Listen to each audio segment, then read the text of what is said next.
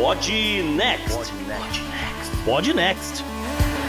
Fala galera, estamos aqui para mais um dos nossos episódios especiais de fim de ano para é, falar um pouquinho do sentimento conservador que a gente nota na cidade do Rio de Janeiro, no estado, enfim. Tô eu, JP, e vou te falar, cara, uma vez por ano eu costumo bater ponto. Salve, ouvintes do Parinex, salve JP, que é Gustavo Rebelo. Aqui hoje tentar entender esse purgatório da beleza e do caos. Mas a gente não tá sozinho, né, Gustavo? A gente tem dois convidados especiais aqui para ajudar hum. a gente a entender esse movimento conservador que a gente está observando. Um deles é o Rômulo Carvalho. Quer se apresentar aí para a galera, Rômulo? Fala, meus amigos. Aqui Rômulo Carvalho, sou defensor público, carioca, apesar de morador de Belo Horizonte, mas todo mês eu estou no Rio de Janeiro, família toda no Rio e dois terços da minha vida eu vivi na cidade maravilhosa. Maravilha! Com a gente também a Biazita Gomes. Oi, gente, sou a Biazita e, no caso, eu moro no Rio de Janeiro, mais especificamente na zona norte do Rio de Janeiro, no caos do caos do Rio de Janeiro, praticamente. JP, só para registro, eu morei no Rio de Janeiro de 89 a 92. Olha aí! Revelações nesse programa não acabam. É, não, não, o teu pai me falou, eu lembro isso, teu pai me falou isso, é verdade. É verdade. Uhum. Olha aí. Então, nem, nem você pode se esquivar de falar sobre o Rio de Janeiro, cara. Fato. então, bora. Bora pro programa. Bora pro programa, JP.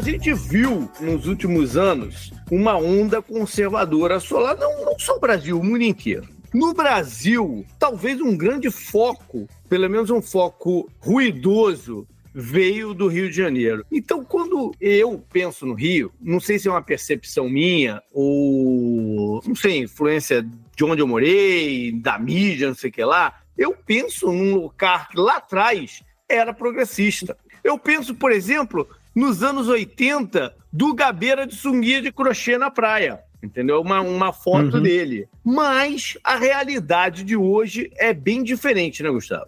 Com certeza. É até bom a gente até separar um pouco isso, a cidade, o município do Rio de Janeiro, do resto do estado do Rio de Janeiro, mas é, ela tende a seguir isso que você está falando, uma tendência mais à esquerda, com governadores mais posicionados à esquerda no passado, e a coisa mudando radicalmente nos últimos anos. Uhum. Acho que até a Bia, por estar tá morando lá mais tempo, pode comentar com relação a isso. É, o Rio de Janeiro, ele tem uma. É, nos anos 80, 90, a gente teve uma onda muito forte de esquerda no Rio de Janeiro, até por causa do Brizola, Darcy Ribeiro, Saturnino, que não foi um bom governo, mas que foi uma onda forte. Mas aí, nos anos 90, a gente começou a ter um crescimento muito forte de dois fatores. Né? A gente tinha guerra no tráfico no Rio, que ficava primordialmente no município. Teve o crescimento das milícias, né? principalmente nas áreas periféricas, que não tinham alcance do Estado. E o crescimento do neopentecostal no interior do Rio de Janeiro. E aí a gente vê, por exemplo, quadros que eram quadros de esquerda no início dos anos 90, no meio dos anos 90, como a própria família Garotinho, né? que foi governador do Rio, se elegeu pelo PDT. Hoje ele é um quadro neopentecostal. E praticamente todo o interior do Rio de Janeiro funciona assim, tanto que o governador do Rio, para ser governador no Rio de Janeiro, você tem que ganhar no interior. Você tem que ganhar na Baixada, mas você tem que ganhar principalmente ali no Noroeste Fluminense, naquelas regiões que são regiões dominadas pela perspectiva neopentecostal e por uma perspectiva ainda muito de coronel. Então, assim, quando as pessoas falam de Rio de Janeiro, elas lembram muito da cidade, que está conservadora, mas não é tão conservadora ainda como o interior do estado. O interior do estado, ele tem índices altíssimos de pobreza e, ao mesmo tempo, um avanço muito grande desse pensamento neopentecostal. Tanto que, assim, ainda é muito comum a gente ouvir falas muito pró-bolsonarismo, é, falas meio antiquadas. Tanto que uma das candidatas ao Senado, que veio com um papo muito conservador, né, de castração química e tudo, era uma das filhas do garotinho. Ela entrou ou não? Não me lembro não, agora. Graças a não Deus, entrou, não. Né? É. graças a Deus, não. É. Você falou dessa coisa de se eleger no Rio de Janeiro, precisar do Estado, né?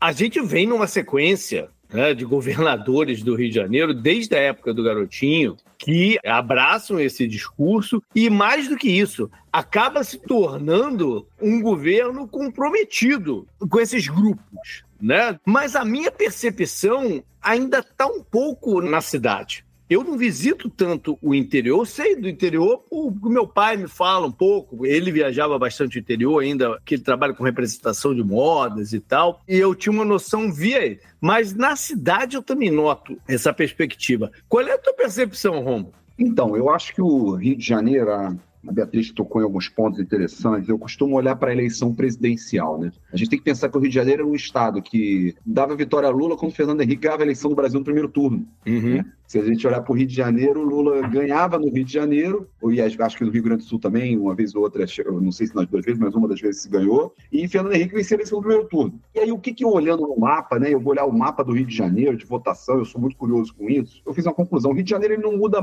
tanto assim.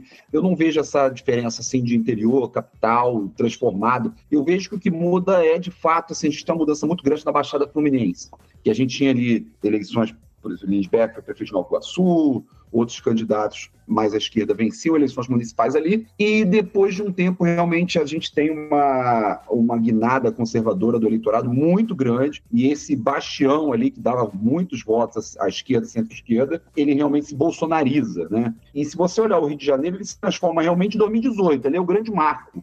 A eleição do Bolsonaro é o grande, pelo menos do ponto de vista eleitoral, é a grande virada, eu acho, de um Estado que que historicamente é o berço, um dos berços, principais berços culturais do país e também de pensamento progressista, e aí o Estado se voltou do ponto de assim, se bolsonarizou ao ponto de Bolsonaro alcançar ali índices de 70%, 60, mais de 60% de votos no Estado, o que, do ponto de vista de um histórico progressista, que desde pelo menos da, da, redemocratização o Estado tinha foi realmente impressionante. E aí a gente cita, e aí o exemplo da família Garotinha é perfeito, né? Porque talvez aí poderia citar um, um, uma última plataforma de esquerda eleita para o governo, né? Hoje a gente tem aí, ela está realmente no campo do, da direita, sem a menor sombra de dúvidas, e aí região de Campos ali, um polo eleitoral muito grande. É, mas eu acho que isso, eles mais vão a reboque dessa transformação do que eles são canalizadores dessa transformação, né? Eu não é. acho que a família Garotinha ela é é assim, não é a política que muda o eleitorado. O eleitorado foi se transformando e os políticos mais fisiológicos foram acompanhando isso. Né? Uhum. Então, a gente entender quais foram os fatores dentro né, dessa liga social que levou à transformação do eleitorado, eu acho que é muito importante para entender o Rio de Janeiro. E a gente vai tocar nisso em religião, a gente vai tocar em violência urbana, Sim. e a gente vai tocar não só em violência urbana, mas em percepção sobre violência urbana. Exato. Né? É, sobre qual é a violência urbana, como é que isso tem percebido e como os setores progressistas têm patinado em apresentar soluções para isso. Eu acho que esse tem sido o grande problema. Legal. Eu acho o seguinte, que o Bolsonaro não é um fenômeno por acaso, né? O surgimento dele ser no Rio de Janeiro. E eu acho que todo o discurso dele que vinha lá de trás, né, de, de recrudescimento na questão da violência, do, do, do, tráfico de drogas e tudo mais, chegou num, num ápice. E ele representa, de certa forma, um cansaço com a política normal, pelo, até no Rio de Janeiro em específico, pelo histórico de, de governadores que estavam presos naquele momento, né? Essa descrença da classe política, ele surge. Mas a questão da violência é fundamental nesse sentido, né? Porque as pessoas... A violência, pô, desde que eu sou criança, no, no Rio, talvez antes não, mas quando eu, eu tô com 50 anos hoje. Quando eu era aluno de escola na década de 80, 90, eu fui assaltado diversas vezes. Uhum. Diversas uhum. vezes naquela época. Não quer dizer que fosse mais perigoso do que hoje, né? Foi, foi, só uma transformação, porque por mais que eu tenha sido assaltado, essa gestão do medo foi lidada de uma maneira diferente, né, com, com o passar do tempo. E é dentro dessa pegada que ele surge, né, Beza?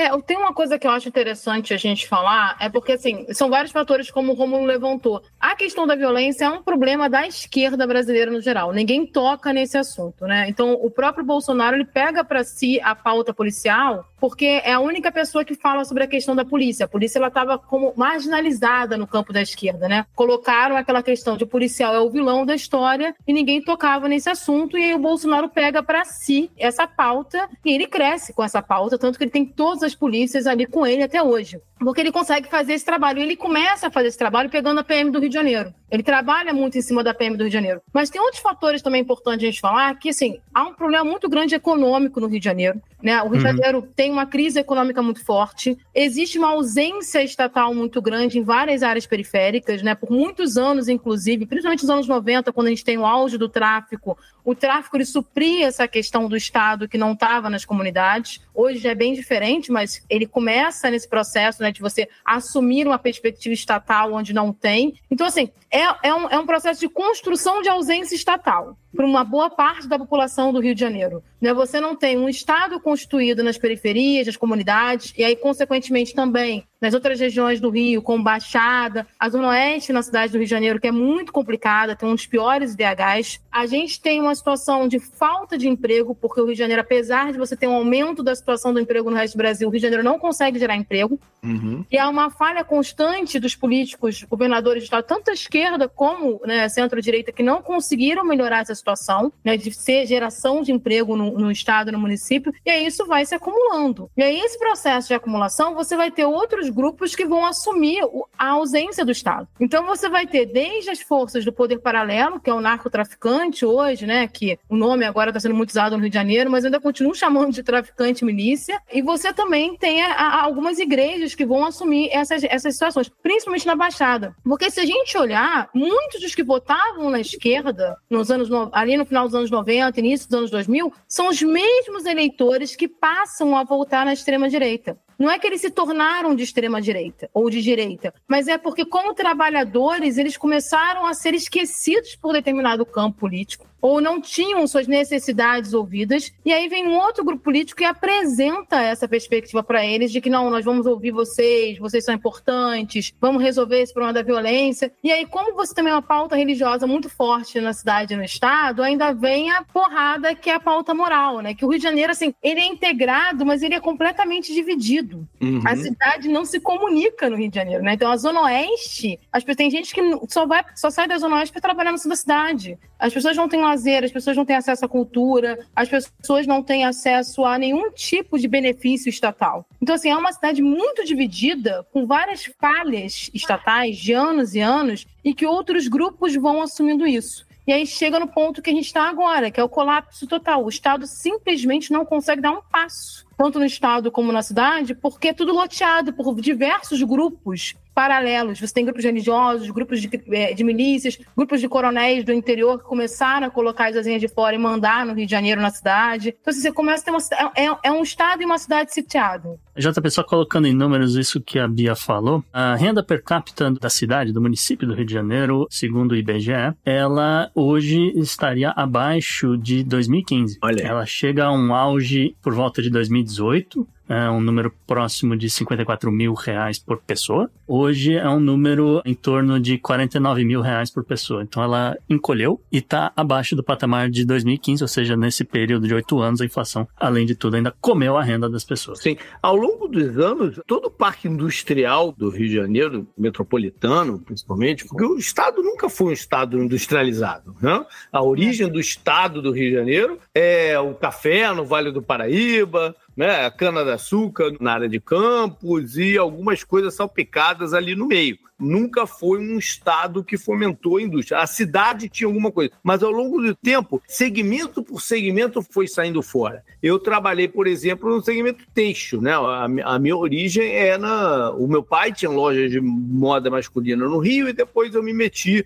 com um pouquinho na parte de fábricas de vestuário todo. Isso não existe mais. Né? Todas ou saíram para algum outro estado ou fecharam. Eu também tenho por curiosidade, porque não foi só a, a, as indústrias físicas, né?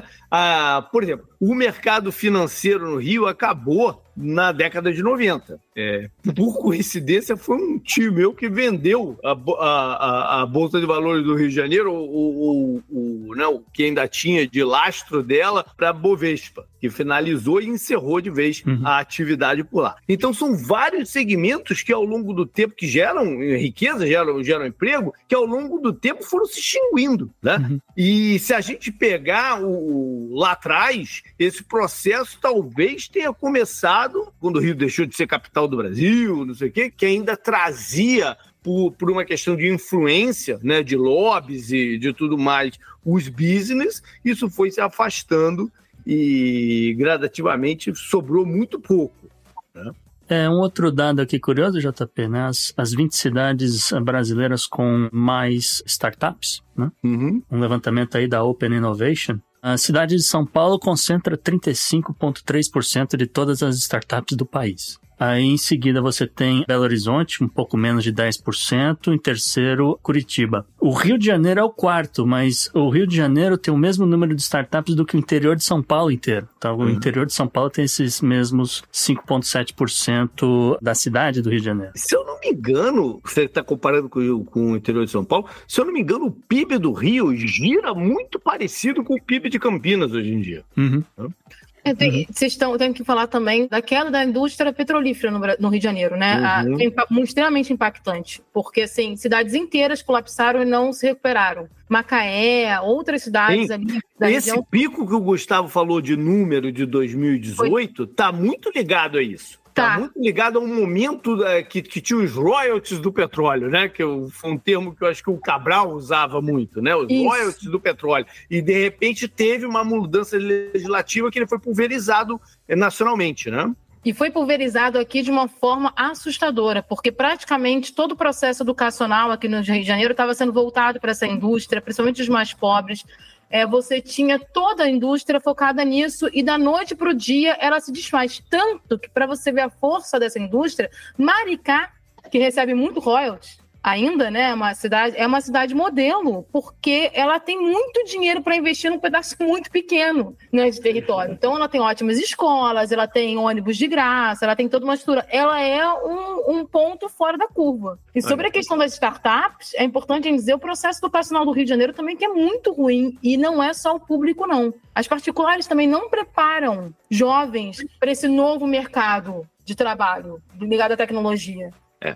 Além do que do gap, né? Entre, mesmo assim, o gap entre o privado e o público no Rio ele é colossal, não é? É absurdo. Eu trabalho nas duas redes e assim é apartheid. Eu chamo de apartheid educacional o que acontece no Rio de Janeiro. É isso que acontece. acho que é um processo histórico grande, desde a gente, se for pulsar, e vai chegar lá no, na saída da capital, né, do estado. É um estado muito, tem uma máquina federal ainda gigante dentro do Rio de Janeiro, porque foi capital e, e, aos poucos foi perdendo esse protagonismo político, né? A coisa vai migrando. Está é, do lado de dois estados que têm territorialmente e uma capacidade econômica gigantesca, que é São Paulo e Minas Gerais. É, então, é, aliado a essa queda do, da indústria petrolífera que os últimos anos é, trouxeram, o Rio de Janeiro realmente ficou numa situação complicada. Mas eu ainda acho que, assim, é, assim várias dessas coisas que a gente está comentando, elas são comuns a outros estados, né? Uhum. Sim, problemas na rede de ensino, problemas é, de, de, desemprego pontualmente.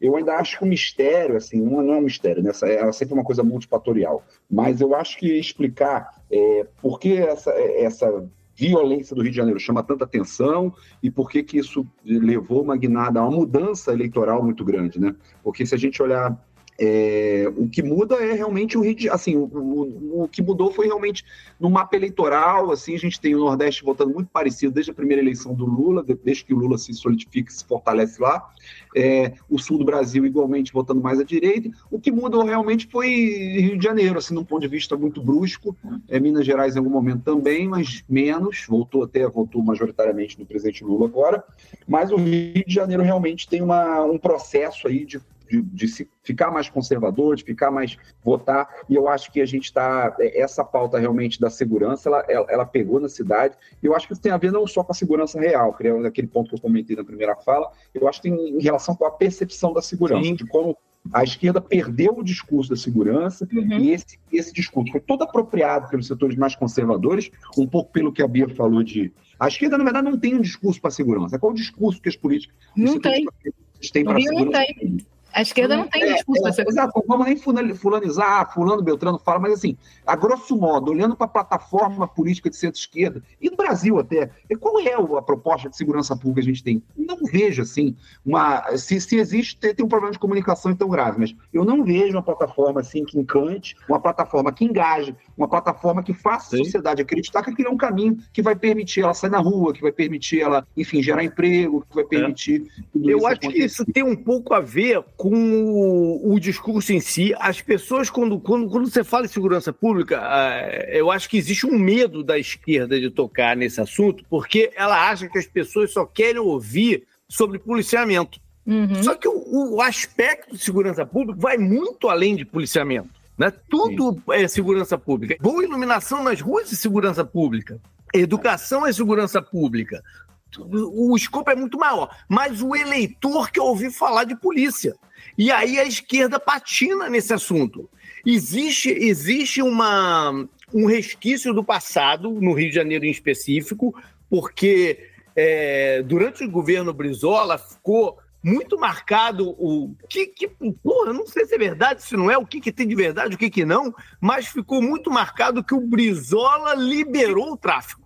Eu escutei muito isso quando eu era criança. É o princípio da fake news, né? Exatamente, verdade. exatamente. Eu escutei de pessoas. O Brizola negociou liberando tráfico em troca de, de paralisar uma onda de é, assalto a banco. Mas são, eram umas histórias absurdas, entendeu? Mas ficou isso na cabeça, especialmente da elite brasileira, da, da elite carioca, entendeu? Então a esquerda perdeu o discurso, né? Perdeu a plataforma e a direita, por sua vez, não resolveu o problema também, mas posa de quem pode resolver. É, mas a direita, ela é agregadora com o policial. É isso, é isso que é a falha da esquerda. A esquerda coloca o policial, que é um trabalhador. Eu converso muito isso com as pessoas que são da polícia, como eles são colocados na marginalidade, né? Você, em vez de tratá-los como um trabalhador, eles não são tratados como trabalhadores. E é um trabalhador como outro qualquer. Sim. Claro que a corporação tem problemas, e muitos, mas é um trabalhador. E a esquerda não coloca como trabalhador. E o que, que o campo da extrema-direita fez? Ele fez o acolhimento à classe. E um acolhimento tão importante aqui no Rio de Janeiro que praticamente toda a classe policial é apaixonada pelo Bolsonaro. E não concorda com muita coisa que ele faz, não, mas é apaixonada no sentido de que, poxa, mas ele fala por nós. Ou seja, ele é. é ele, não, ele, ele pegou essa pauta, ele entendeu o jogo, porque é importante dizer isso, né? Que ele entendeu o jogo, e ele fez o acolhimento emocional da classe, que é uma classe marginalizada. As pessoas olham para a polícia no Rio de Janeiro e elas têm medo. E a esquerda no Rio, ela falha muito, porque é importante a gente dizer isso. A esquerda no Rio, ela não existe. Ela não faz um longo trabalho de base. Isso eu estou falando todos os partidos. Não há trabalho de base, não há, não há entrada no interior, não há entrada na capital, não há construção de um discurso polícia, é, segurança pública. O único discurso que você ouve é tem que acabar com a polícia militar, mas não explica o que significa acabar com a polícia militar, a militarização da polícia, não é o fim da polícia. E será que precisa acabar? Então, assim, você vê dentro dos seguidores da esquerda dificuldade de lidar com pessoas do governo federal que têm uma fala mais forte como policiais. Uhum. Porque acha que, não, olha só, ele é extremista, esse cara tá na esquerda, mas na verdade ele é meio extremista. Não, ele só tem uma visão de que a polícia precisa ser ouvida também em suas demandas, porque é uma classe trabalhadora. E o Bolsonaro foi lá e entendeu o jogo e pegou acolhimento, acolhimento Sim. de classe por mais que o encrudecimento, de, de, né, é, é, é, essa política de combate ostensivo que ele, que ele e a direita colocam, seja contrária até ao que os policiais precisam. Né? Ainda assim, eles abraçaram o negócio. Vocês acham que a intervenção militar no Rio que teve no final da década passada contribuiu de alguma forma também com essa visão conservadora? Não? Ah, não sei, eu acho um pouco superestimado esse episódio assim no debate uhum. Eu, eu acho assim, na verdade, Bolsonaro, por exemplo, Bolsonaro sempre foi um líder de sindicato das polícias do exército, sempre foi.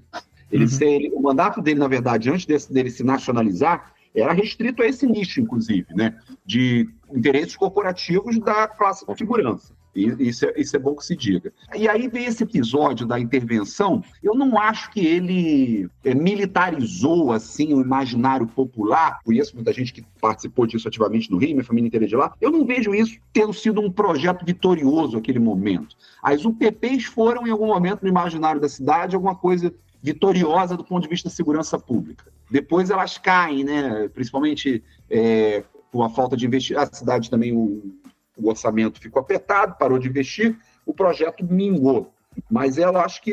É, é, eu, eu, não vejo ela assim no debate público como uma, uma coisa vitoriosa assim do ponto de vista da, da segurança pública. Eu acho que é mais nisso de as pessoas têm é, interesses urgentes, assim, a, as soluções que o campo progressista apresenta para a segurança, corretíssimas, né, do ponto de vista estrutural, muitas vezes, elas não atendem, não tocam aquilo que a pessoa tem como sua necessidade mais imediata, que é sair à rua ali naquele dia com segurança, né? É, hoje a gente é bom, todo mundo é bombardeado com essas. Antes ficava restrito aqueles programas policiais. Uhum. Hoje todo mundo é bombardeado com as coisas mais bizarras no celular, ao vivo. Você que mora fora deve receber o cara que deu um soco em Copacabana aqui numa velocidade, e às vezes primeiro que o cara que mora no Rio. Então isso uhum. se espalha, isso se espalha de uma forma gigantesca criando uma sensação de pânico e medo, e não há nada ao longo da história mais eficiente para o recrudescimento do que o medo. Sim. O medo é um cabo eleitoral gigantesco, lidar e jogar com medo. Quem consegue se apropriar desse ativo político está muito bem feito, muito bem colocado do ponto de vista de, de controle de mentes e de, e, de se apresentar. Porque assim, as pessoas, num tema como esse, segurança pública, a gente daqui vai discutir uma hora, só vai tangenciar o tema. É um tema extremamente complexo. Qualquer Sim. solução que se propõe é fácil, é uma balela. Não existe solução fácil para um problema tão complexo como esse.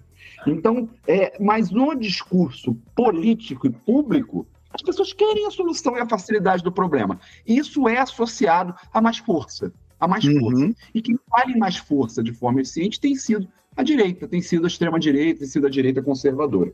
E isso ainda se soma, e aí eu acrescento outro ingrediente que eu acho importante, a mudança. E aí sim temos uma, uma guinada, né, talvez uma, uma, um florescimento de um movimento conservador nos costumes que vai se colocar ainda de mãos dadas com essa, esse anseio por mais segurança pública. Então vem família, valores e segurança pública. E aí tudo aquilo que não está nesse conjunto vai ser tido como inimigo da paz pública. E aí uhum. o traficante ele, ele é responsável por todos os problemas da nossa sociedade e ele é associado às pautas progressistas que de alguma maneira vão defender direitos de mínimos, né, de dignidade à classe dos presos, enfim, e defender limites também à atividade policial. Isso tudo vai ser visto como inimigo da segurança pública nesse debate muito bem feito, nessa narrativa política muito bem construída pelos setores mais conservadores.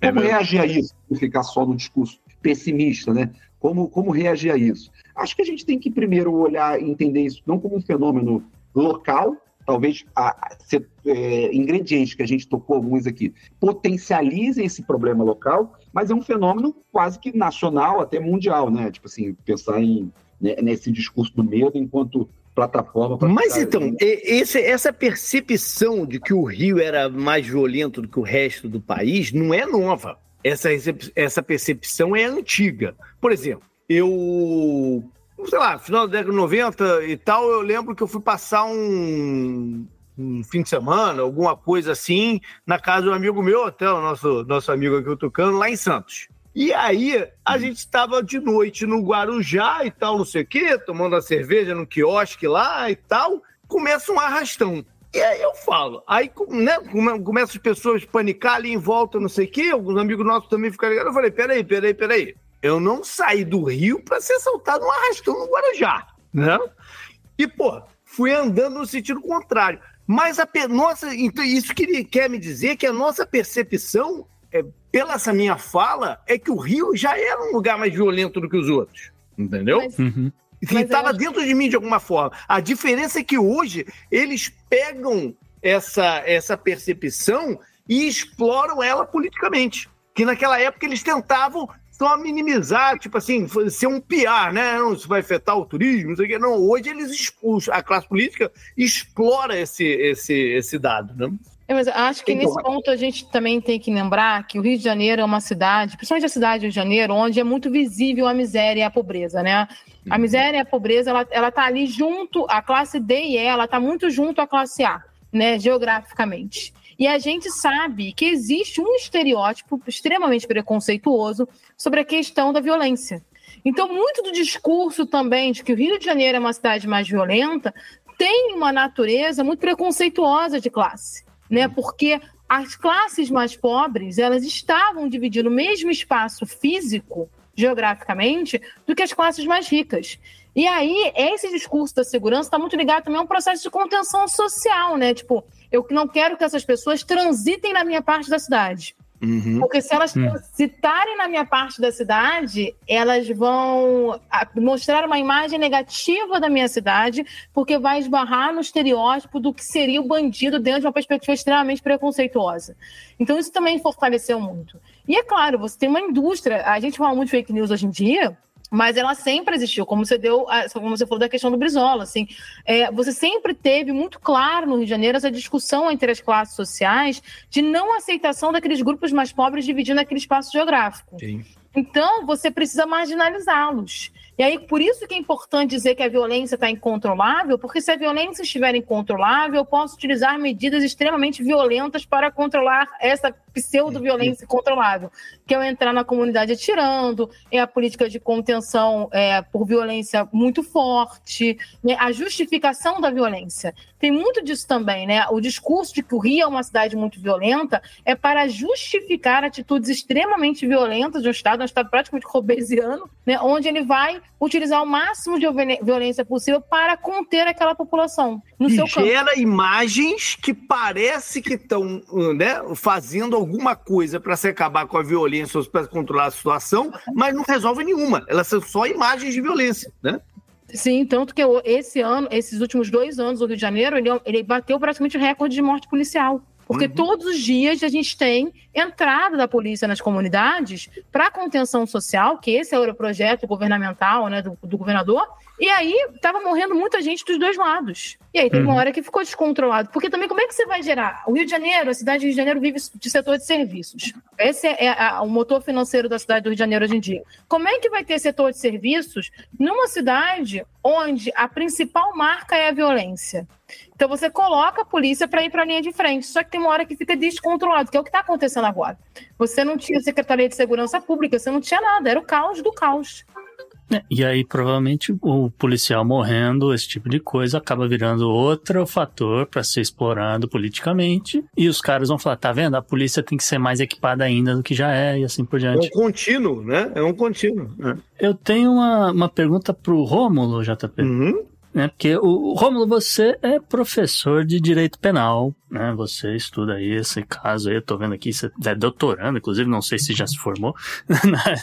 Mas assim, a minha pergunta é com relação ao que tem circulado em Brasília. Muito se fala na legalização da maconha, legalização de outras drogas e assim por diante, né? A gente tá falando indiretamente de, de traficantes aqui também, aqui a colar em vários outros comentários. Então eu fiquei aqui pensando, se no ponto de vista da, da legalização da droga, nesse exato momento em que uh, o Estado do Rio de Janeiro, por exemplo, tem essa força conservadora enorme, ao mesmo tempo que você tem uma minoria mais progressistas, etc., se é o momento de levar isso adiante, em primeiro lugar, e em segundo lugar, se levar isso adiante, qual a chance da milícia passar a controlar o tráfico se ela já não faz isso? Então, é, eu, na verdade, a minha dissertação, de, a minha dissertação de mestrado foi, foi no tema das drogas, né? E eu defendo lá a inconstitucionalidade, eu, eu defenderia que o Supremo, defendo que o Supremo teria que julgar a inconstitucionalidade da criminalização do porte proibido para uso, artigo 28 da Lei de Drogas, que é o que também tem uma discussão no Legislativo aí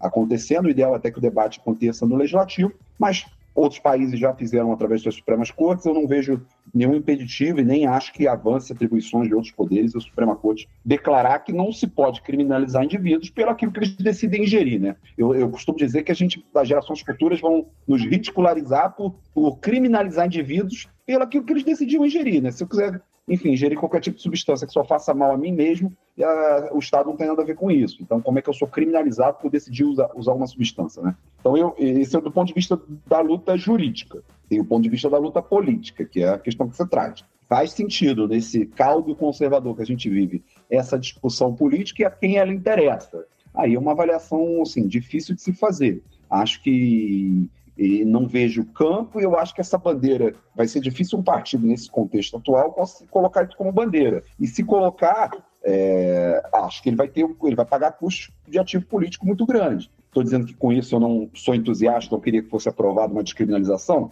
Acho que é urgente, acho que a gente não consegue discutir segurança pública seriamente sem discutir a lei de drogas. E passa por descriminalizar o usuário mas realmente, do ponto de vista político, é uma armadilha plantada né, pelos setores conservadores fazer esse debate dentro do parlamento agora. Tudo que eles querem é colar de apologista de drogas nos setores progressistas dessa pecha e vão, vão isso vai ser uma coisa extremamente eficiente do ponto de vista eleitoral, não tem a menor dúvida. É, sobre o controle da milícia, é, assim, é, é o Rio de Janeiro, a, a, a, Bia falou disso, o Rio de Janeiro também é uma área muito conflagrada, isso também admite a, a, é, também contribui para atrapalhar a percepção real sobre a segurança pública. Se a gente olhar a taxa de homicídio por 100 mil habitantes, o Rio de Janeiro tá, não é, obviamente, o estado mais inseguro do país. Mas eu tenho certeza, se perguntar para 10 brasileiros, 7, 8 vão dizer que o Rio de Janeiro é o lugar mais inseguro do mundo. Aqui em Minas Gerais, a percepção das pessoas é que o Estado está trocando tiro, as pessoas estão trocando tiro na rua o dia inteiro. Né? As pessoas que eu converso, a percepção externa, a imagem da cidade está muito desgastada nesse tema.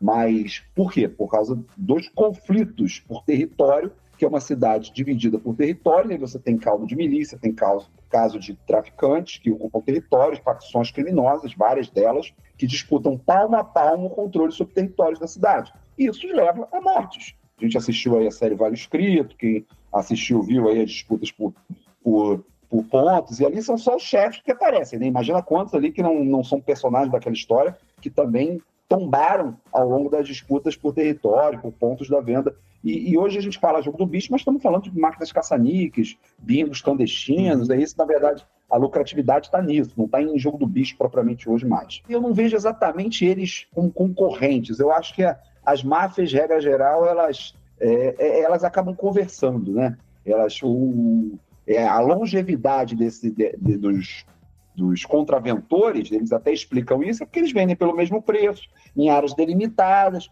por isso até que as brigas normalmente são dentro da, das famílias, né? Não, você não teve uhum. disputa, pelo menos nas últimas décadas, por territórios um contra os outros. O tráfico ele já é mais desorganizado, né?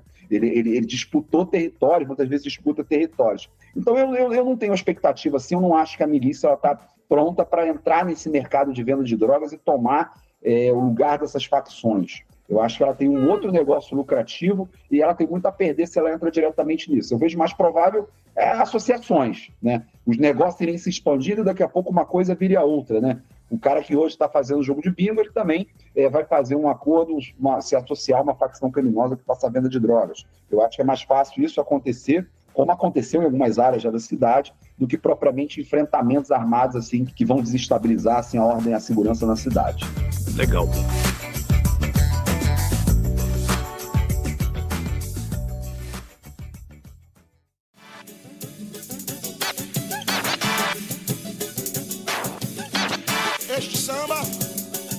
Vai para Dorival Caymmi, João Gilberto e Caetano Veloso.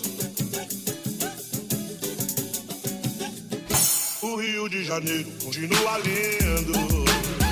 Vamos então para a parte de pauta moral e de família, e aí a gente tem que entrar com as igrejas. Tem que entrar com o crescimento das igrejas neopentecostais no, no estado e na cidade. Hoje não se ganha eleição no Rio ou no Brasil, né? Sem se abraçar eleitoralmente a influência deles. Como foi esse movimento dentro do Rio de Janeiro? Porque quando eu morava no Rio lá atrás, era uma coisa meio distante de mim, entendeu? Tinha no, no interior do estado e tinha na galera, assim, que de repente que eu trabalhava, alguma coisa assim, mas não irradiava para dentro da política. Isso mudou ao longo do tempo. E num, tanto é que, que se foi eleito um prefeito, bispo, né? Uh, há não tanto tempo assim.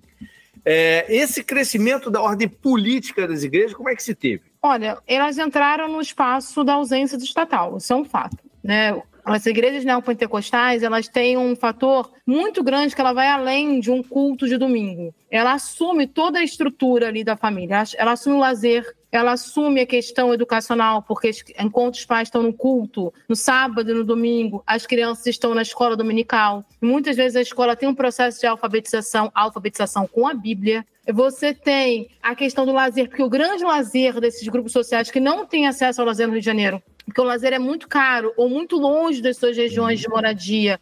É dentro da igreja, você tem toda a estrutura de lazer dentro da igreja, você tem acesso à aprendizagem de outras áreas, como instrumentos musicais. Então, ela foi, aos pouquinhos, pegando várias falhas estatais. Né? E, além disso, né, a coisa do cuidar da família. Você tem pessoas que trabalham uma jornada de trabalho absurda durante a semana, com folga quando tem de 15 15 dias, pegando transporte muito ruim, mais de duas, três horas de transporte, porque a grande maioria trabalha no centro da cidade, mas mora nas áreas extremamente periféricas. Então você tem uma população muito cansada e muito explorada. E aí a igreja ela vai assumir uma série de coisas, ela vai assumir uma, uma postura quase paternal sobre esse grupo social. Então as pessoas elas recolhem, elas vão até a igreja porque nas, nas igrejas elas são reconhecidas como seres humanos, por a sua história. Elas não são só mais um no meio da multidão. É todo um trabalho ideológico muito forte ali. E aí ela vai assumindo essas falhas estatais. Então a falha da escola, a falha na sociedade, é, é o pastor que conversa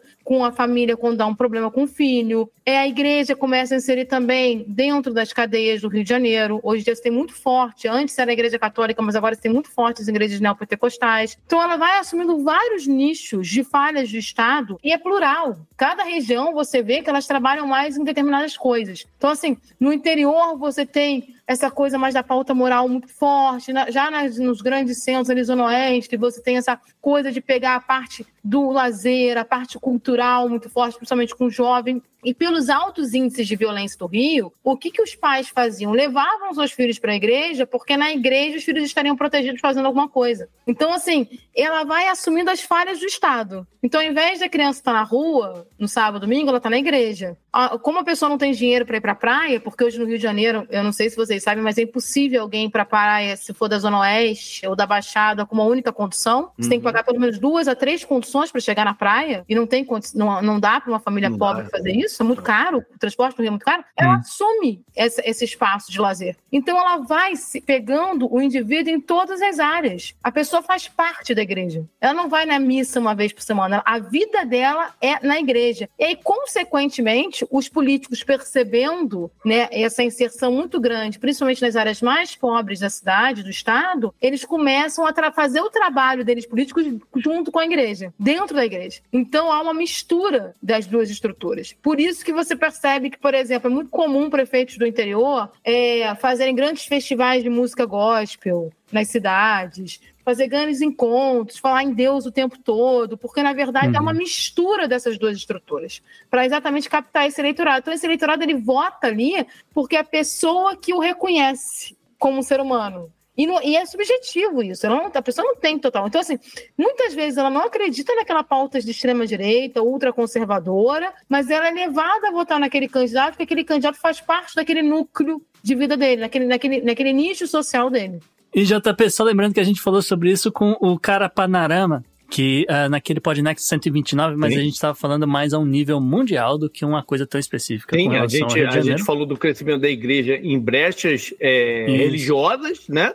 E, uhum. na, e na brecha política. E eu lembro que eu, eu, sempre falo isso, que na brecha religiosa, essas igrejas, elas se diferenciaram, por exemplo, da igreja católica, e o Rio de Janeiro sempre foi um lugar muito católico. Não, uhum. você tem a família, a família real portuguesa vindo para o Rio e reforçando esse lado católico, a quantidade de belíssimas igrejas que tem pela cidade inteira, sempre foi um, um centro católico importante, mas a, a grande diferença e a brecha é que espiritual que eu digo, é que a Igreja Católica sempre prometeu para as pessoas o seguinte: faça a coisa certa, seja bom aqui, que você vai ter sua recompensa no pós-vida. Essas igrejas é o contrário: é, faça a coisa certa, siga que, que você vai ter a recompensa agora. E isso daí é um pulo do gato inacreditável. E, de fato, elas, pô, dentro do, do, do, tecido delas, elas, um vai fornecendo indicação de trabalho para o outro, então o cara fica desempregado, é na igreja que ele vai fazer o network dele para conseguir um novo emprego, né? Todo mundo rezando para isso junto. Ou seja, ela, de fato, ela, ela absorve a carência social do Estado e ela abraça o lado espiritual tudo junto. E a carência emocional, né? Porque, assim, uhum. tem uma coisa que a gente tem que lembrar: o, o, a única coisa que o trabalhador tem é a família dele, na prática. Ele não consegue ter uma casa, ele não tem um carro, ele não tem uma renda decente, ele não tem uma condição de vida com dignidade, mas ele tem a família. Então, o que, que a igreja vende para ele? Que ela está protegendo a família dele. E as pessoas que ela indica vão proteger a família dele. E aquele outro grupo ali estranho, que são os progressistas, né, com pautas progressistas, vão tentar destruir a sua família. E aí é uma uhum. mistura né, de pauta de extrema-direita com perspectiva religiosa, onde há, há, de novo, como o Romulo falou, o medo. No final das contas, o, o motor é sempre o medo, efetivamente. Né? O medo é a principal forma de você controlar socialmente as pessoas. Mas aí você fala o seguinte: a única coisa que você tem é a sua família, então eles vão destruir a sua família. Então, para o pai de família que ele só trabalha, só faz tudo aquilo para manter aquela unidade familiar, que é muito difícil, porque um filho morre pela violência policial, ou morre pela violência do tráfico, é uma situação muito complicada. A igreja ela te dá essa proteção emocional. Então ela faz tudo, ela fecha todo o círculo ali. E aí aquela pessoa ela não tem uma relação é, de fé, ela tem uma relação simbiótica. Mas, Biazita, o que, que existe hoje aí no campo progressista para tentar suprir essa necessidade, esse espaço que é ocupado pela igreja? Nada. Se é que existe alguma coisa. Nada. Assim, a gente tem fatores, pessoas. A gente tem pessoas que uhum. fazem um trabalho mas não há. Aí, de novo, a gente volta no mesmo problema da questão das polícias. Não há um trabalho profundo, né, um trabalho, uma pauta governamental para se falar sobre isso, entendeu? Porque, uhum. assim, a gente tem que entender que nem sempre todo mundo da esquerda vai ter uma perspectiva liberal. Existem os conservadores Sim. de esquerda que estão preocupados com a questão de classe, mas não querem que algumas pautas liberais sejam abordadas. E a gente tem que aceitar que existem essas pessoas e conversar com essas pessoas. É necessário retroceder no discurso e ter mais escuta para compreender as demandas desses grupos sociais. Eu falo muito isso, falta muita escuta desses grupos sociais. A gente precisa escutar esses grupos sociais. Por que, que a pessoa considera o que é o, o, o sacerdote na igreja fala mais importante? Por que, que ela tem aquele vínculo? Qual é a relação? A gente não tem mais escuta, falta trabalho de base. Para uhum. construir algo, tem que ter trabalho de base. Para ter trabalho de base, tem que ter escuta. Então, assim, a gente tem que sair um pouco, isso é uma crítica que eu faço constantemente ao campo da esquerda, a, a essa perspectiva mais intelectual da esquerda, porque isso afasta as pessoas. É. A gente tem que ter um discurso mais tranquilo, mais fácil acesso, e a gente tem que ter mais escuta, porque essas pessoas têm coisas para falar e que são muito importantes para construir projeto de país. E para isso está tá faltando manpower, está faltando gente com essa cabeça. Romulo, vê se eu estou maluco aqui num ciclo. Olha só, a Beatriz falou que as igrejas ocuparam um vácuo social que o, que o Estado não estava provendo. Aí você soma isso a todo o déficit de educação que a gente falou lá atrás. Vai para o ponto de que economicamente a cidade se desminingou né, em várias cadeias produtivas que foram embora e tal. Aí o que, que você tem? Você tem um êxodo de pessoas que conseguiram bypassar isso, bypassar essas dificuldades, ter um grau de educação bom, ter uma cabeça boa, mas não tem mercado no Rio de Janeiro. Aí o que, que acontece? Elas saem da cidade. Eu tô aqui nos Estados Unidos, você está em Minas. Na minha geração, pessoas que estudaram comigo, quase nenhuma mora no Rio, entendeu? Uhum. Isso tudo faz com que não haja uma reciclagem. E aí a voz que a gente escuta na televisão é do aposentado de Copacabana. A gente, não é? é um, todo um ciclo. É, não. Eu, eu acho assim, na verdade, a, e, a, e essa fala é precisa sobre religião, nada substitui, né? A fé, a religião, isso não tem substituto, instrumento político substituto, né? É uma, é uma liderança, né? Tipo assim, no imaginário popular, porque as pessoas precisam de esperança, eu acho. As pessoas uhum. precisam esperança elas canalizam para a política, para lidera para liderança, sejam religiosas ou políticas, suas esperanças, as suas seus anseios, as suas agonias, as suas angústias. E esses locais, as igrejas assim, elas têm esse papel de, de manter as pessoas sãs, manter as pessoas esperançosas, porque a vida, assim, fora da classe média, né, que a gente está inserido e tal, ela, ela muitas vezes é uma desgraça, né, cara? É assim, é, é acordar, pegar uma condução infernal no Rio de Janeiro, do, do, no escopo da, do lugar local que a gente está falando, mas isso se aplica para qualquer grande metrópole urbana. Pegar uma uhum. condução infernal, às vezes mais de uma, chegar cansado já e suado num trabalho para ganhar um salário de fome, que você vai pô, tá pagando aquela TV, aquele crediário, aquele, aquele, aquela questão de saúde que você teve, e, e não sobra nada para lazer, não sobra nada para para, enfim, para você canalizar Desopilar a cabeça. Desopilar a cabeça. Não sobra nem energia para fazer isso. Nada. E, é, você está exausto. Chega sábado domingo, as pessoas querem ficar deitadas olhando para o alto, no, no, ventilador ligado no 3, lá na, na frente da cabeça, no, no local onde elas moram.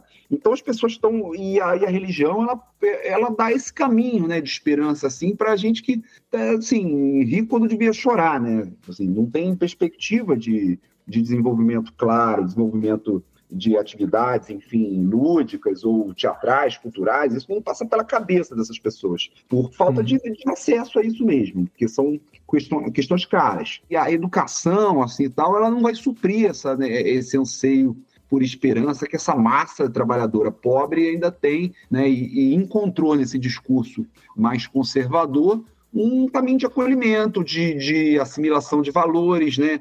de, de proteção ali que entende do, da família dela, enfim. E, e, isso passa, sim, por um empobrecimento é, da, da cidade, assim, do ponto de vista cultural, do ponto de vista das atividades em que ela realiza, e também educacional, né? As pessoas ficam mais dependentes, assim, distantes, às vezes, de coisas palpáveis e mais tangíveis. Mas eu, eu assim, eu não acho que a política ela, ela, ela vai poder funcionar como uma opção viável, assim, a fé. Eu acho que a fé sempre vai existir, né? Na verdade, aí, a Igreja Católica cresce, talvez numa diminuição da Igreja, da, da igreja Evangélica cresce, numa diminuição, às vezes, da, da atratividade da Igreja Católica, da penetração popular que ela consegue nas comunidades pobres, um trabalho muito bem feito aí de expansão das suas unidades, enfim, é, com, claro, é, a ajuda do Estado, o, a, a, as igrejas sempre tiveram é, dentro do Estado, um trânsito muito forte do parlamento, então isso se reflete num crescimento exponencial delas e, e do que elas significam dentro do seio do corpo social. Né? Não sei se cabe à esquerda ser um obstáculo a isso. Eu acho que isso também é um erro, é a mesma coisa da segurança, né? Deixar o discurso da fé todo para a direita, assim, isso é uma coisa que o tanto que o Lula não comete, né? Se você olhar o PT, ele, ele tem vários teólogos e muita gente muito ligada à fé ao longo do desenvolvimento da sua capilaridade, da sua força política como um todo. Eu acho uhum. difícil uhum. pensar um país religioso como o Brasil, uma força política que pense em cargos majoritários sem dialogar com bases firmes religiosas, entendeu? É, lembrando, que... lembrando que lá na década de 90, Romulo, desculpe te cortar aí, claro. o, aconteceu um fenômeno que foi quando o Fernando Henrique estava disputando a prefeitura de São Paulo e ele era o líder das pesquisas e ele perde a corrida quando, numa entrevista, se eu não me engano, para Playboy, há uma pergunta de qual a religião dele e ele diz que é ateu. Exato, por mais que isso vai aos ouvidos de, de um ateu soar complicado, né? A gente falar que a, a, a religião vai estar dentro da política, e estou fazendo uma análise aqui meramente observa, de observação né, do fenômeno, não de juízo de valor. Mas é, é, fato que é muito difícil pensar no, num país tão religioso como o nosso, assim, é, candidatos a cargos majoritários que, que, consigam avançar assim, com essa pauta de distanciamento né, absoluto da política. Tanto que é, normalmente faz parte do roteiro né, de ser eleito você é, professar é, uma das religiões majoritárias aí de forma muito veemente, né? E fazer dos cultos e dos périplos aí por tempos religiosos um, é, enfim, etapas é uma praxe, né? já virou até uma praxe. obrigatórias da sua campanha. Faz, é, já virou até uma praxe, estilo comer pastel na feira, né? O cara tem que falar também da... Feira, Abraçar é. criança, exatamente. É. Agora, a gente estabeleceu aqui algumas coisas interessantes. E o, o, o, Tucano também costuma dizer um negócio, que o Rio de Janeiro, ele não é pior que o resto do Brasil. Ele é só o, o resto do Brasil na, na, na lupa, né? magnificado. Então, e de lá do Rio, ainda é um lançador de tendências e ainda é um lugar que as coisas acontecem e depois a gente verifica em outros lugares no Brasil. Se a gente já estabeleceu que os problemas urbanos que acontecem no Rio não são exclusividade de lá, são, uhum. eles são comuns em várias das outras grandes metrópoles do, do Brasil também. Biazito, qual é o risco da gente ver esse movimento de ultraconservador se expandido para os outros grandes centros metropolitanos? A gente já está vendo isso A gente já está vendo isso muito forte. Houve um, um recuo, inclusive, com a eleição do Lula, porque o Lula ele sabe falar para esse grupo social que acaba que, tá, que, é religioso, mas que entende as necessidades do trabalho, do emprego, né? É a coisa do discurso, né? Você não separa o discurso, mas ele já está acontecendo com muita força. A gente tem candidatos, como São Paulo, por exemplo, que veio com uma pauta conservadora e as pessoas votaram na pauta conservadora, independente se a pessoa tinha algum tipo de experiência administrativa ou não. E eu posso falar do Rio de Janeiro. Né? O... Sim, mas é, se você está falando do Tarcísio em São Paulo, ele é governador, né? Sim. E ele foi, ele foi eleito mais com mais força no interior de São Paulo. Exatamente. A, cidade, pauta... é, a cidade ainda votou contra ele, né? Esse, esse é o risco que eu vejo das grandes metrópoles tomarem essa tendência também. Mas ele não é o único fenômeno acontecendo. Os, os, é que é, chama mais atenção por ser São Paulo. Exatamente. Mas, a gente tem a gente tem Paraná, a gente tem outros uhum. lugares do Amazonas, por exemplo, que mesmo com o colapso que teve com a Covid, né? É inacreditável. Gente, o Amazonas é inacreditável. A gente teve um político conservador. Então, assim, o conservadorismo, ele vem. E a gente tem que. O problema de discutir conservadorismo é que muita gente da esquerda não quer tocar nesse vespeiro com medo de perder eleição e por medo de perder apoio de eleitorado, né? Porque o conservadorismo ele tem, ele tem que ser desfeito, no sentido de que tem que se dialogar o que leva as pessoas a ter essa perspectiva tão conservadora. Porque assim, aí você vai ter várias questões. Você vai ter a internet muito forte, que reforça os preconceitos, né, as bolhas da internet. Não há um trabalho de desconstrução daquelas ideias. Então, assim, a gente não consegue fazer discussões simples na sociedade sobre o aborto. E eu não estou falando de legalizar ou não, discutir o que é. Não pode, não, né? É, não, não, pode, não, não, é permitido, entendeu? É. Se você toca nesse assunto, você já é retirado do processo de discussão. Então, assim, um conservador, ele pega algumas pautas que são muito caras, principalmente na perspectiva religiosa e para as pessoas é, que têm uma visão, às vezes até um antiquado, ou conservadoras mesmo, que é um direito, e ele coloca essa perspectiva numa bolha e não permite a desconstrução, a discussão, né, o diálogo. E aí o conservadorismo ele ganha muito espaço na falta de diálogo. A gente pode observar que eles não, eles não permitem o diálogo. Né? Quando a gente observa quando eles se juntam, é sempre uma massa de fake news com deturpação e muita pós-verdade que impede o diálogo.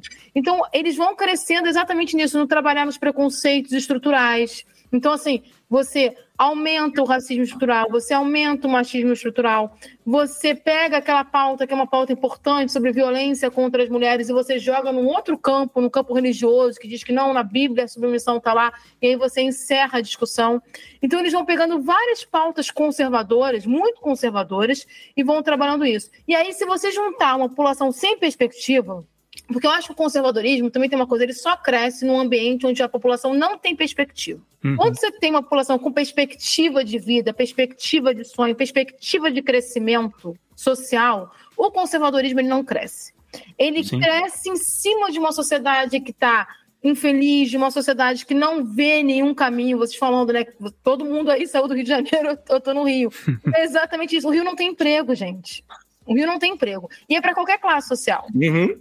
Meus amigos com pós, com doutorado, não têm emprego. As pessoas estão virando motoristas de aplicativo porque não tem emprego. Ou saem do Rio, né? É, ou sai. Quem tem condição de sair, sai. Porque e aí não tem essa reoxigenação. É, é isso que eu falando. Né? Deixa eu fazer uma provocação aí. Eu inclino a pensar assim, mas eu, a gente olhar, por exemplo, ou quando os democratas perdem a primeira eleição para o Donald Trump, os, os Estados Unidos tinham um crescimento vigoroso econômico. Né? E, e, e, aí a gente não tinha essa questão do desemprego ali, apesar de alguns problemas ali em Michigan e tudo mais, aí o João que mora nos Estados Unidos vai saber melhor, mas, o, mas os democratas tinham uma aprovação gigante. Por exemplo, o Biden agora de novo faz um governo, um crescimento dos Estados Unidos, parece que vem superando as previsões e o Trump não para de abrir dianteira nas em alguns estados chaves, como Geórgia, como Michigan, é, enfim, outros outros aí que, que são decisivos aí nos Sweet States. Então, assim, eu acho que esse fenômeno hoje ele está mais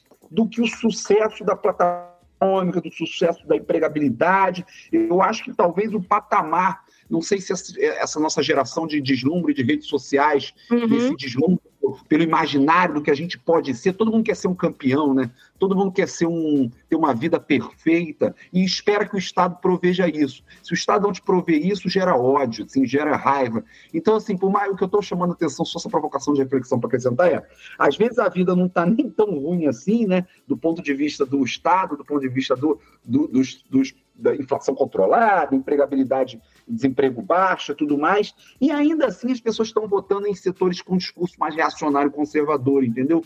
E isso eu acho que está num fenômeno um pouco mais complexo e novo, que é, é, não sei se o sarrafo de exigência do Estado mudou, ou se essas, ou se essas conexões conservadoras se estabilizaram e se tornaram mais mais complicadas de se enfrentar. Coisas assim que eu tenho pensado. É, depende muito dos números que você está falando, que há muita controvérsia com relação à origem de alguns deles, viu, Romo? Mas eu tenho aqui uma última pergunta para a roda, JP. Uhum é uma notícia que saiu no site da SECOM, né, Secretaria de Comunicação Social, dizendo que o governo federal investiu mais de 343 bilhões de reais em projetos e ações sociais no Rio de Janeiro em 2023, tá? Então, uhum. recursos uhum. ligados ao novo PAC, Bolsa Família, Mais Médicos, Brasil Sorridente, Merenda Escolar, Bolsa Atleta e Lei Paulo Gustavo. Eu ia perguntar, sei lá, de repente a, a Bia pode começar a responder. Chegou esse dinheiro? Chegou, e aí eu vou fazer uma ponte com o que o Rômulo falou. Eu costumo dizer que hoje em dia o que ganha eleição não é mais ideologia ideologia e nem plataforma política, é comunicação. Dependendo uhum. da forma como você vai construir a comunicação, aquele governo pode ser até bom, mas ele vai apresentar para as pessoas que ele é um desastre e as pessoas vão acreditar nisso. E essa comunicação trabalha em bolha. O Rio de Janeiro só está andando minimamente por causa do dinheiro do governo federal. Só tem ônibus na rua, que é o BRT, que hoje deu um caos, mas só tem isso por causa do governo federal. As escolas só funcionam direito por causa do governo federal. O governo federal colocou muito dinheiro no Rio de Janeiro, mas não há uma comunicação eficaz que chega essa informação para a população do Rio de Janeiro. Então ela não sabe que o governo federal fez isso. O que a gente tem hoje, e que tem que entender, principalmente o campo da esquerda, que o que ganha eleição, o que faz crescimento político é comunicação. E não é aquela comunicação institucional.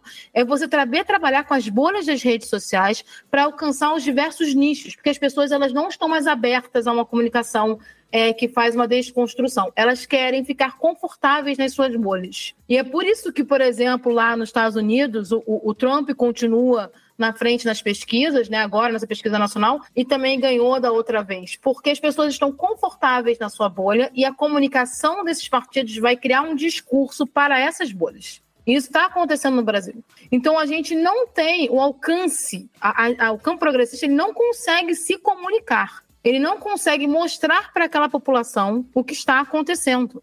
E se a gente não tiver um trabalho de comunicação eficaz ligado a esse novo mundo das redes sociais e da internet, não adianta colocar dinheiro, não adianta criar projeto, não adianta ter melhora da economia, que não vai acontecer. E a gente pode pegar a última pesquisa, que é uma pesquisa completamente discrepante. Ao mesmo tempo que 74% dos brasileiros dizem que, pô, tô gostando muito mais de morar no Brasil, a popularidade do presidente caiu para 38%. Exato. Então há uma falha aí de comunicação. Nesse é exato momento, é, é, é, muito complicado. A gente tem que também pensar nisso. Assim, a nossa comunicação é eficaz.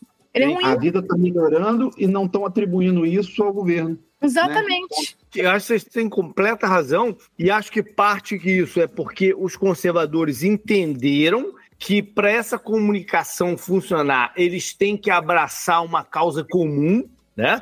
E, e, essas causas são muito visíveis. Por exemplo, é, a gente tem que fazer esse programa também, Gustavo. Por que, que esse conflito, essa guerra tão declarada, por exemplo, aos trans? Essa é uma pauta que os conservadores abraçaram no mundo inteiro. E batem e usam ela como ferramenta de comunicação. Enquanto o campo progressista não consegue entrar em consenso de discurso o que, que é prioridade, o que, que não, e o que, que, o que, que tem alcance e o que, que não.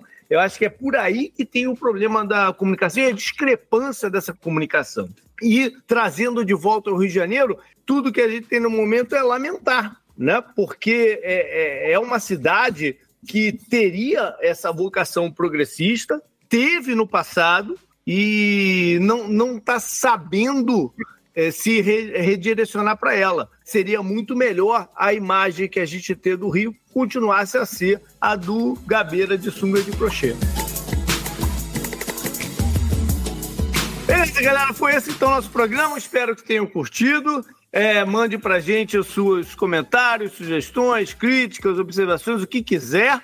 O nosso e-mail é o contato arroba opodnex.com, mas você também troca uma ideia com a gente nas redes sociais. No Twitter, o meu direto é o JP Miguel, mas também tem o Gustavo na arroba Gu, underline Rebel. O Podnext você segue no Twitter, no Instagram, no Blue Sky, no Threads, arroba o Podnext, ou só buscando Podnext você encontra a gente. E eu vou, primeiras damas, Biazita, onde é que as pessoas te encontram? Uh, quais outros projetos você está trabalhando? Faça aí o seu jabá também.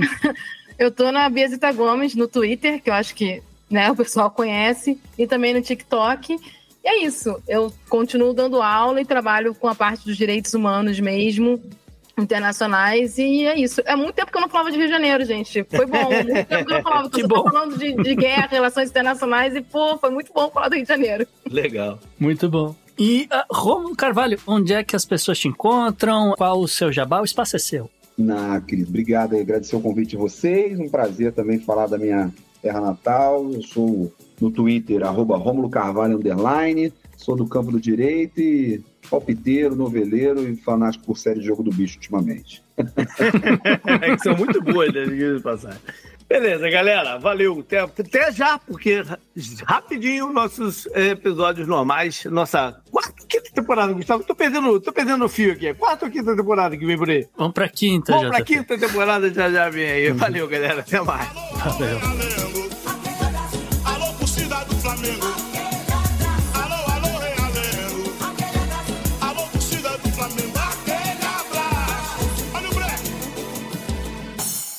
Continua balançando a. Este episódio foi editado por Atelas, soluções em áudio para podcasts. Encontre a Atelas nas redes sociais. É só buscar por arroba Atelas Edição.